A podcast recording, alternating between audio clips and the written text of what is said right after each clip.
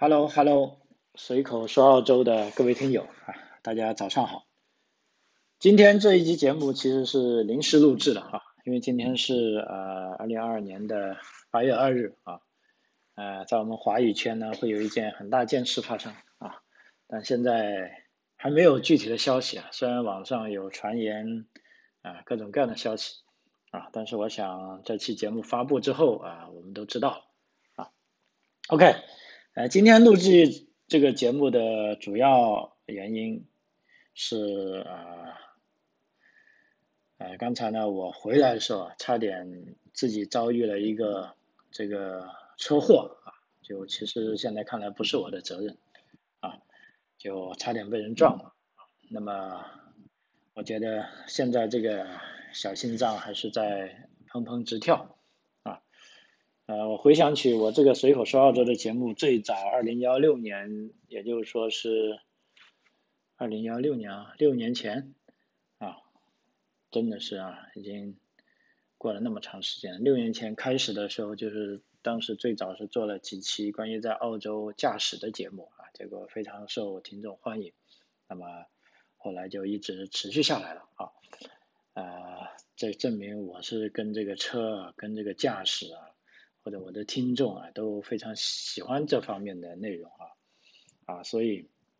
既然今天遇到这些意外情况啊，也提醒了我啊，其实啊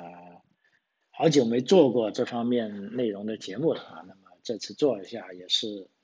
啊，我觉得也是有必要的啊，因为目前啊全世界啊的这个大部分国家这个疫情呢慢慢都。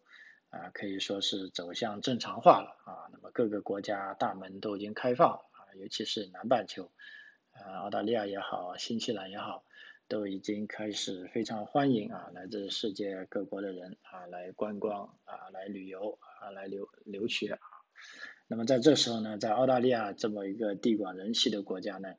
如果你想真正的享受澳大利亚的这些呃。地域风光啊，还有风土人情啊，其实啊，自己开一部车是非常非常惬意的啊，也是非常啊简单的啊。那么，甚至我认为，你只有自己开一部车啊，把它开在路上啊，才能很好的享受澳大利亚的这个人文景观啊啊。所以在澳大利亚开一个车是很重要的啊。啊，另外一个呢，其实我现在是不知道大家听这个节目的时候有没有听见有点不同啊？就我换了一个啊新的录音设备啊，就是说可以让我更加呃自由的啊这个在移动的状态下进行录音，所以我也在录了上一期节目之后，也迫不及待的想啊再去试一下它的功能啊，比如说啊我可以走动着录音啊，我想也。想让听众知道一下，啊，这个效果是怎么样的啊？如果你感觉啊这个效果不太好，麻烦你也如果方便的话，能告诉我啊，从评论区也好，或者发微信告诉我，或者发 email 告诉我，啊，呃，或者发 Facebook 也好，Twitter 也好啊，都可以啊。我的这个微信呢是 J E R R Y 杠 A D L，啊，这个杠呢是中间那个横杠。嗯，好，现在回到这个关于在澳洲驾驶的这个注意点啊，尤其是我觉得这个海外观光客啊，也就是说短期来澳洲的啊，那么在澳大利亚的法律中呢，对目前据我所知，大部分国家，尤其是来自于大中华地区的啊这些驾驶执照呢，都是认可的啊。啊，只要你把它翻译好，那么这个翻译呢，当然有两种途径，一个是在你所在的国家啊，这个啊拥有这个资质的翻译机构啊，第二个呢，你甚至可以来到澳大利亚再翻译啊，比如说澳大利亚来翻译，只要有拉提三级以上的啊翻译能力的啊，很简单的，大概就啊疫情前吧，二十五刀哈，二十五澳元啊，不到一百块钱人民币啊，啊现在多少钱我不知道，因为。好久好久没有做过这件事情啊，啊，那你在一定要确保自己处于合法状态啊。那么只要你的原所在国的啊驾驶执照是有效的啊，比如说在中国，那么你来到澳大利亚呢，啊，你这个翻译件也是有效的啊，但是他们两个人，呃，不是，他们两个证件呢，应该是要同时使用，啊，那么如果是来自香港地区的，那就更方便啊，因为本身也是英联邦国家，啊，香港也之前也属于英联邦的，啊，统治地区吧，啊，当然现在有的看到有一些，呃，媒体啊，就是说要把香港这个。被殖民的这个要去殖民化啊，但历史就是历史，你现在要想来把它去除呢，可能呃不那么容易啊。嗯，好，我们说回这个驾驶的这个环节啊，所以呃第一个呢，你要确保你是在澳大利亚合法的驾驶啊，因为之前也有朋友问我说，哎，老张，你看我去澳大利亚旅游，我要租那个房车啊，但是他居然没有看我的。呃，驾驶执照啊，就说，呃，甚至啊，都他有驾驶执照啊，这位是中国大陆来的朋友，但是他没翻译，然后他就依据这个情况跟我说，他说老张你说错了，你看我的驾照是，呃，不需要翻译，也可以用的，啊，那么在这里呢，其实我要提醒你啊，这个绝对啊不是我的错，啊，那么，啊，这些租车公司呢，他没有仔细看你的。驾照呢，跟翻译照呢，那是他的失误啊。因为在澳大利亚，老实说，我生活那么久啊，我觉得这边澳洲人首先，他第一点是相信你所说的话啊，并尊重你啊。比如说你说是这样就这样，一般情况他不会看你，因为他不是警察啊，他也不会看你啊。但是呢，也有一些比，比如说比较负责任的人，或者他认为他比较二的人，他可能会看啊。但在我来到澳洲这么多年，遇到所有的地方，啊，基本上啊，我说什么啊，人家都会首先确定是相信你，而不而而不是说先不相信你，让你证明你是正确的，啊，那么在这一点呢，我觉得这也是我非常喜欢在澳大利亚的原因啊，就是说你会感觉到，啊，你被一个陌生人的呃尊重啊，被陌生人的相信，那么。当你有了这种感觉之后，你也会去尊重啊陌生人啊，尊重一个你不熟悉的东西啊，直到你慢慢了解了它之后啊，你才会啊发出自己的啊这个见解啊。那其实我觉得这样是挺好啊。OK，回到这个驾驶现场啊，那么今天早上我是怎么遇到这个呃？危机的呢？我说把它算危机哈，就说我开车送我儿子啊上学校之后，我就回来了。那么因为这段路都很熟悉，而且我回来路上呢旁边是个学校的操场啊，当然这个时候已经没有呃学学校这种 school zone 的限速了，我只需要按照这条路，因为我知道这条路是限速五十公里啊，那我就啊基本上因为早上啊呃其实已经过了高峰期了啊，车也不多。啊，但是在学校一般我都会啊稍微慢一点，因为前后都没车，所以我不紧张啊，就开着开着，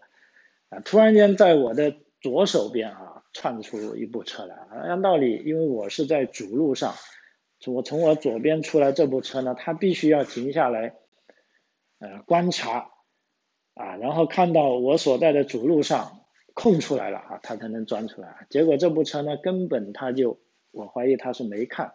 他就直直的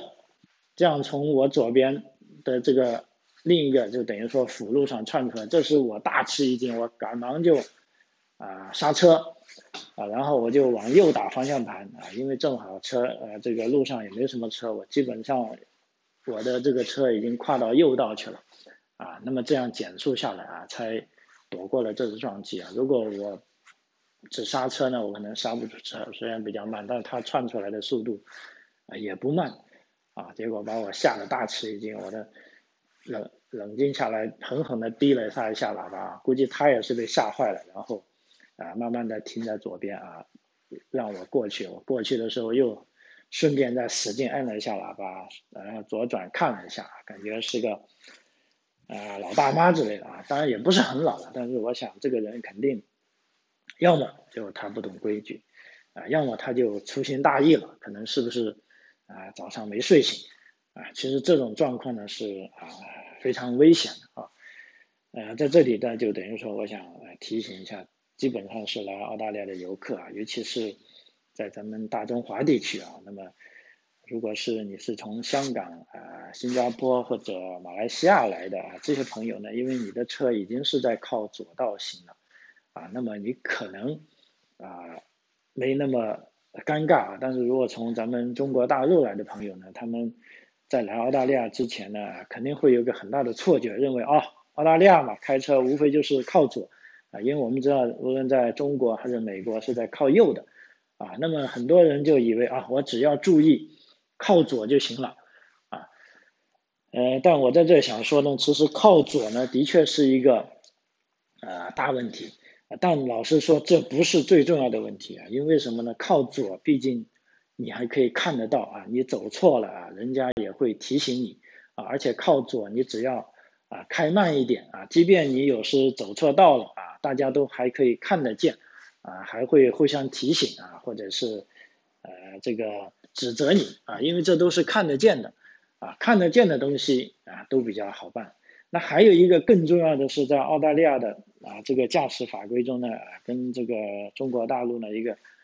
啊很不一样的地方，就是还有一个叫地位的原则，这个就我们中文翻译就叫让路吧，啊，就说在什么情况下你要让路，什么情况下你不让路，啊，这个才是。我觉得是最关键、最关键的哈。呃，纵观我在澳洲生活差不多十多年，经常注意到的一些交通事故啊，都是由于啊没有进行法律规定的 give way 啊有关的啊。这个是啊，尤其是对于这个啊海外游客啊，那么在疫情前啊。在看到这个澳洲著名的景点大洋路啊，呃，还有在 Perth 的一些，其实一些偏远地区的一些海外游客发生了一些啊重大的车祸啊，就造成人员的这个啊重伤啊，甚至死亡啊。那么这里呢有个重大的原因啊，包括我看在美国出现这种事情，因为美国就更好容易理解，就比如说你啊中国的游客去到美国，你们都是。靠右行驶了，按理说不会有什么大事呢，但是都出现了大事啊。这个其中一个最关键、最主要的原因就是没有地位啊，就没有让路啊，就等于说你在该让路的时候没有让路啊，这个会造成致命的啊撞击啊，因为在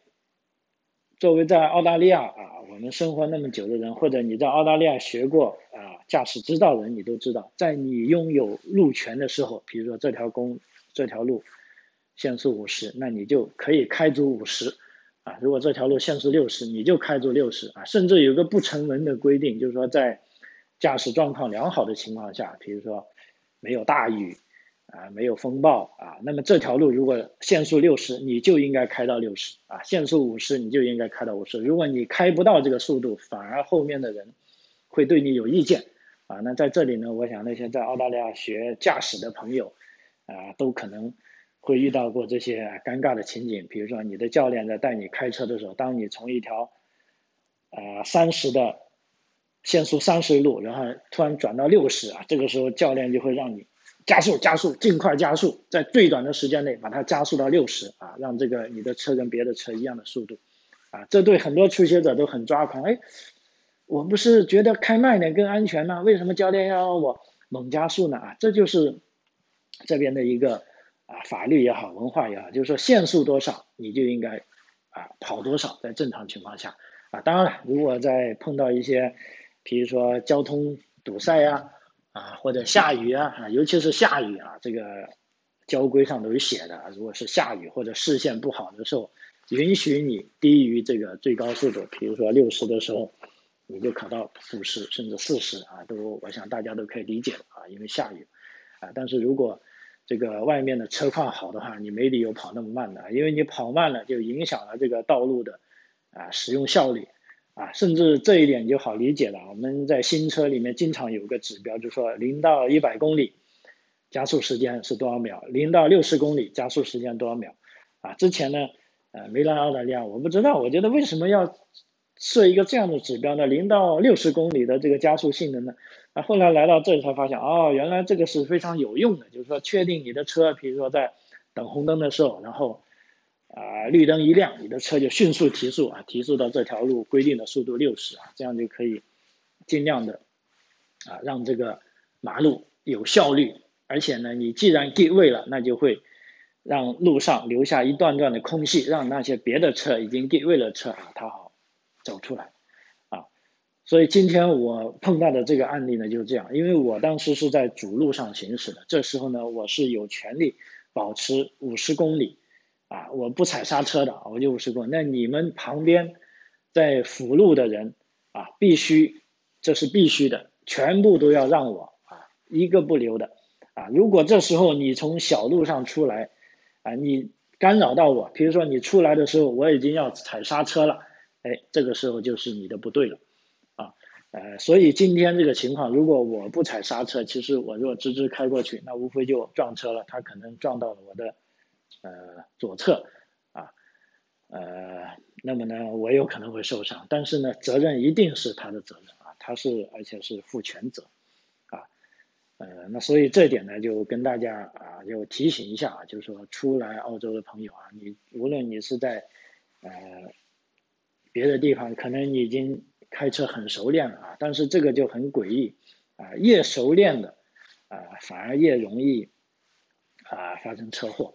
啊，这是这让我想起我的一个朋友啊，也是呃跟我们一起来的，大概二零幺二年，这么应该是在现在我们已经十年了啊，我知道他换他们家换车在呃过去的八年，因为这这两年好像没有换车了啊。过去的八年啊，他们家一共换了七部车，啊，这七部车呢，其中有买了二手车啊，自己想换的啊，那么就换了；有的二手车啊，就买了之后又莫名其妙的坏了，又换了。但是还有两部换的呢，啊，都是啊被撞了啊。对他们家一共出了三次车祸，一共是那一个呃先生啊开的车啊晚上啊在光线不好的时候啊。他后来据他分析，也是他自己没定位，在一个居民区出来的时候，啊，车就直接报废了啊，一个很好的车，马自达的，啊，也报废了。然后他的太太啊，分别，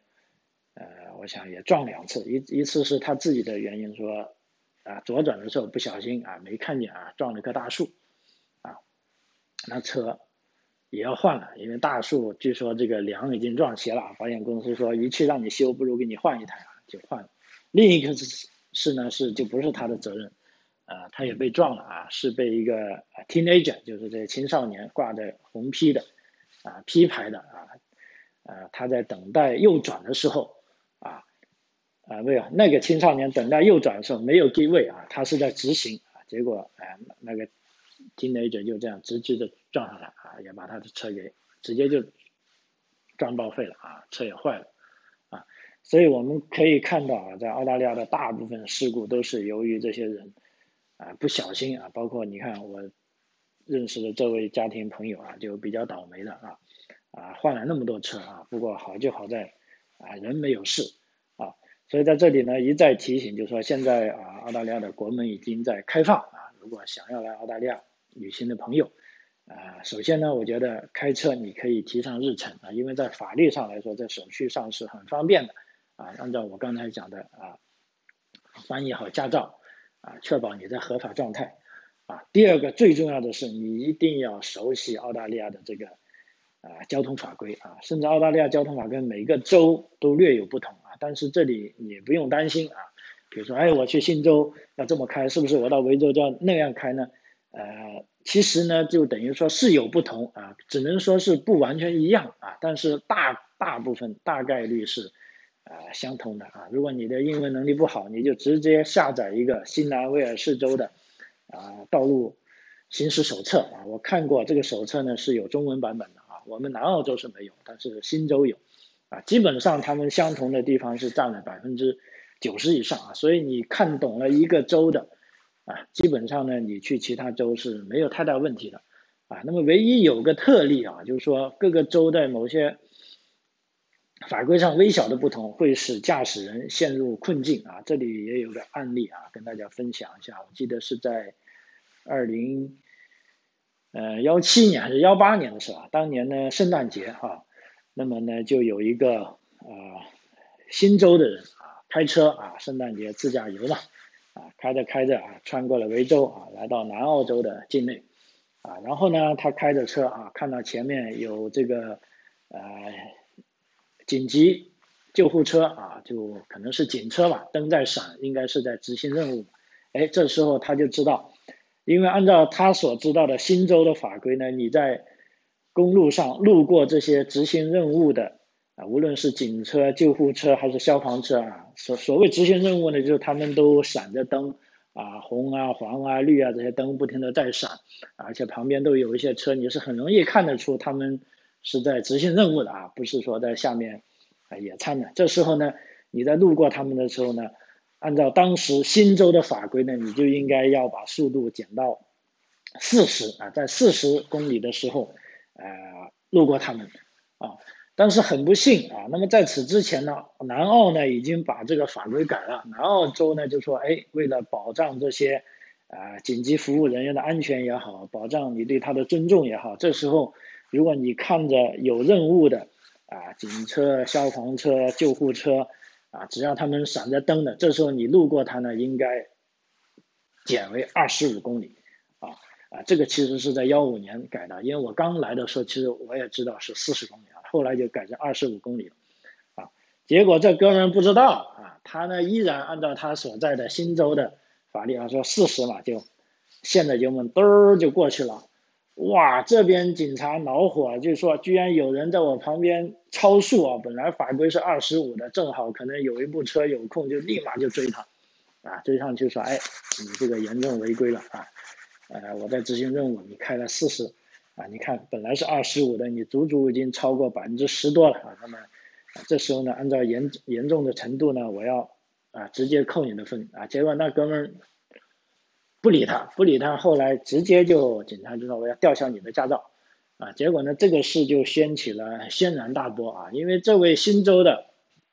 啊驾驶者他也认为很冤，他说我怎么知道你南澳洲就啊突然间改成这样而且我是个游客，我不可能老是知道呃你们南澳洲是怎么样的法律嘛，啊，结果这个事呢最终还引起了啊两个州政府之间的啊介入啊，就是说啊这个。群众啊有问题啊，政府不能不管啊。后来呢，导致结局还很好啊，就是说，呃，这位驾驶人士呢接受了训诫啊，也向南澳洲警察道歉啊。那作为另一个让步呢，就南澳洲政府呢就没有吊销他的驾照啊，就说那既然你已经认错了啊，你知道啊，这是法律就是这样的啊，那么就事情结果还是比较好啊，就他的驾照没有吊销但是从这个事情的争论中呢，民众。也觉得有点焦虑，就是说，如果各个州的法律都有这么不同，那以后我违法了怎么办呢？啊，呃，所以这的确也是呃法律不统一啊所存在的问题啊。所以对于海外游客来说呢，就是说，呃，老实说，你想百分之百避免呢，我觉得也挺难的啊。但是澳洲呢有个好处呢，就是说在大多数后的执法还是有一定的啊。人性在里面啊，尤其你是啊海外游客啊啊这些警察呢啊只要你犯的不是致命的错误啊，致命的错误那就不得了了。不过刚才讲的这种，你在该定位的时候，就说该让路的时候啊，你没有让路啊，所以我们经常会看见啊，无论你是在啊澳大利亚也好，在美国也好，一般要么就不出事，要么一出事呢都是啊可以说是很大的事情。啊因为主路上的车可以说，他不在乎别人，就是这条路当我有路权的时候，比如说这条路我就开六十，或者我就开九十，那么你旁边的人你们就应该知道，这个时候你必须要让路，啊，那让我主路的车以九十公里的速度啊畅通无比的往前走，那你们其他人就要等我走了之后，或者这条路露出了空隙之后啊，你才能啊。抓上去啊，这个是非常非常关键，也是所有在澳大利亚啊开车的人所要掌握的基本的一条原则。也就是说，你想，如果你在澳大利亚去考啊执照啊，叫你先考 learn learning 啊，这个叫做学习执照啊，那么这一点就在程序上已经非常清晰的说明这一点。比如说，你必须要先考这个 give 的题目，give 的题目很简单，简单到什么程度？只有八道题啊，这八道题呢，即便你不懂英文啊，或者你只要懂得 A、B、C 一些字母，你都可以去考。为什么呢？它这些图都是呃这个以这个图片的方式出现的，就是说你不需要阅读文字啊，你是。坦白的说，你是文盲的话，你一样可以去啊看懂这这些考题啊，一样可以看懂这些考题啊。所以说呢，这时候呢就不会说出现啊，你说你啊不懂的这个问题啊。所以说你考的时候啊，你首先要把这八道题全部做对，即便你做对，即便你做错了一道，OK，下面的理论考试还有好像。南澳是三十五道题了，你已经不需要考，因为什么呢？你已经没有资格考了啊！如果地位这种，啊，就是最重要啊、最基本啊，也是最简单的啊，你都没做对的话啊，那么这个南澳这个这个澳洲的这个道路交通管理局就认为你这个人是没有资格考试啊，所以地位是非常重要的啊。你必须要明白它，你才能考下面的技术性的科目，比如说左转的时候怎么样啊，倒车的时候怎么样啊，怎么样进库啊，啊，怎么样停车啊，对不对？那这些呢是技术性的东西啊，反而是次要的，所以这也导致了啊很多新移民啊这几年来的啊，尤其在国内都已经作为老司机了啊，信心满满啊，因为按照。啊，目前南澳洲的法规就说，新移民来到，如果是 PR 呢，应该是一年内就要转成本地车牌。那么信心满满去考啊，大部分人被淘汰的反而都是一些呃老司机啊，就是说这个驾驶年龄起码有三四年以上的啊，那他们被这个呃没有通过的最主要的原因就是这个安全意识不够啊，其实就是在该让路的时候啊没有让路。那这时候，即便你的技术再好，啊，你的这个入库出库，啊，三点掉头啊，U turn 做的再好也没用啊，因为你这个交通意识不过关，这样呢，不但对你自己啊造成危害，你还会对路人啊造成危害啊，这是就是非常致命的危害啊。这个就像我有一个朋友也是在应该是疫情前来澳洲啊的第三天就打电话给我说，哎，老张不好意思，我这个。撞车了，我大吃一惊，赶紧赶过去。啊，原来呢他也是啊，还是按照这个国内的那个思路啊，就是说驾驶技术很好，结果呢他就喜欢跟着人家的车走啊。比如说前面，因为他知道路了，前面直行直行，前面右转就右转，前面左转就左转。结果在澳洲呢，我告诉你，千万不要跟车，因为你要在考虑地位的情况下，你前面那部车，比如说他要转右的时候，他就会观察这个路面。只要他观察到其他车在三秒内啊不会接触上他，他就可以过去。但是他过去了，到你的时候呢，你就没有三秒钟了啊。这时候你如果强行过去，啊，有可能别人是刹不住这车了，或者最普遍的可能你已经影响到别人开车了啊，你已经影响这个定位的原则。如果一旦出车祸，肯定就是你全责啊，不用问的了啊。那么这时候他就是因为这个，他就说，哎，我不是像。跟着前面车怎么走怎么走，结果人家转过去了，他也跟着转，啊，他总以为啊，他只要转啊，人家别的车让他，人家别的车就不让，哐的声撞上来了啊，整个车啊，基本上，啊，也要去换车了哈，反正是租的车嘛，好在也买了保险，啊，但对于他来说那几天都有阴影啊，他说，哎呦，这个澳大利亚开车啊，看起来到处都没人啊，其实还挺危险的。后来我说，哎，你先别开了，我带你走几天，那么我。带他开了几次之后，哇，他才觉得在前几天的驾驶当中，他是犯了多少啊这个惊人的错误啊！这个也令我大吃一惊，他居然就没有看地位这个原则，他只是听说澳大利亚呃要啊这个往左开啊，跟中国不同地方右跟左右完全不同，他只注意了这一点啊，但是更重要的地位呢是没有注意，那这个其实是啊相当相当危险的。比如说我再举一个。在澳大利亚开车有一些技术细节的事情啊，比如说你在直路开的时候，前面有个往右的路口，你要往右转的时候，那这时候你应该怎么样呢？如果这个路口有红绿灯，还好。但是呢，这时候我们当然知道，红灯你肯定不能走了，对不对？绿灯的时候你要往右，你也不能随便走，因为为什么呢？绿灯的时候有可能对面有直行的车啊，它也是绿灯，如果是它直行的话，你必须要让它啊。但是说呢，这时候你这边绿灯亮了，你也不能不走。那这个有一个完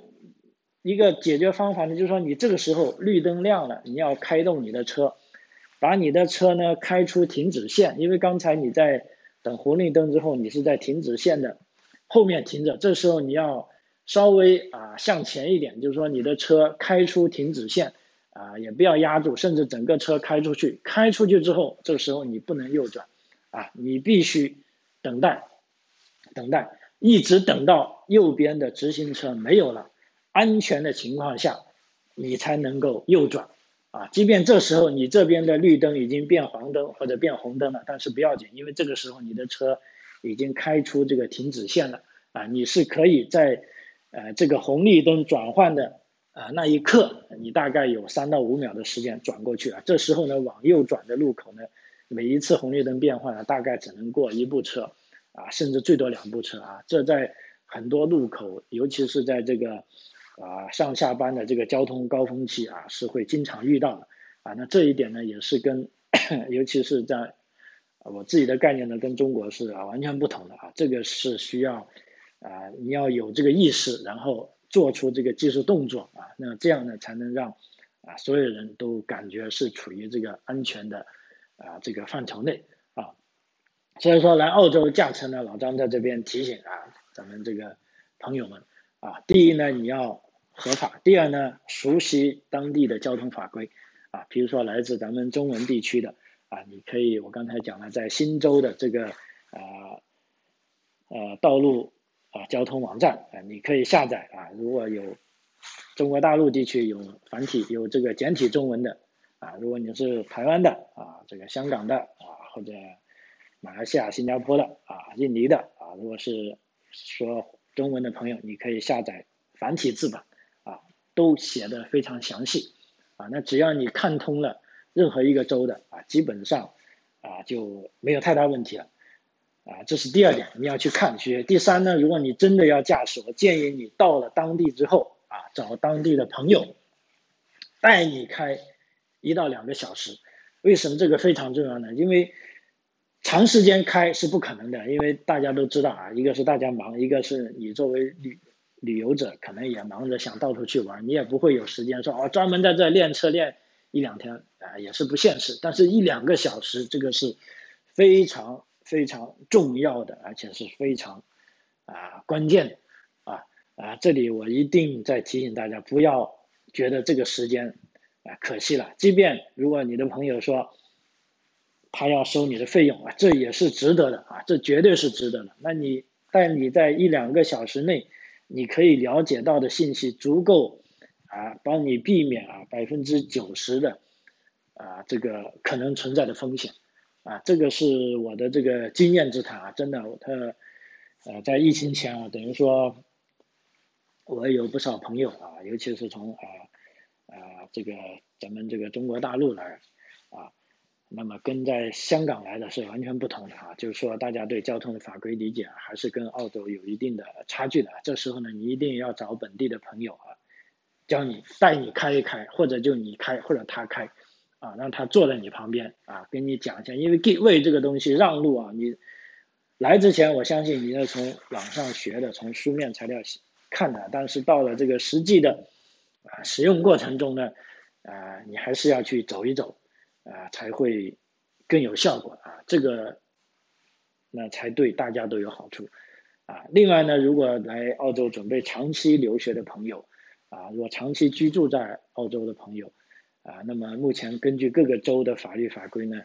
长远长久的趋势是你肯定要考澳洲的驾照的，因为目前来说，只有在维多利亚州已经规定了，如果你是在澳大利亚持有的签证是超过三个月以上的，你要开车呢，你要用本地驾照。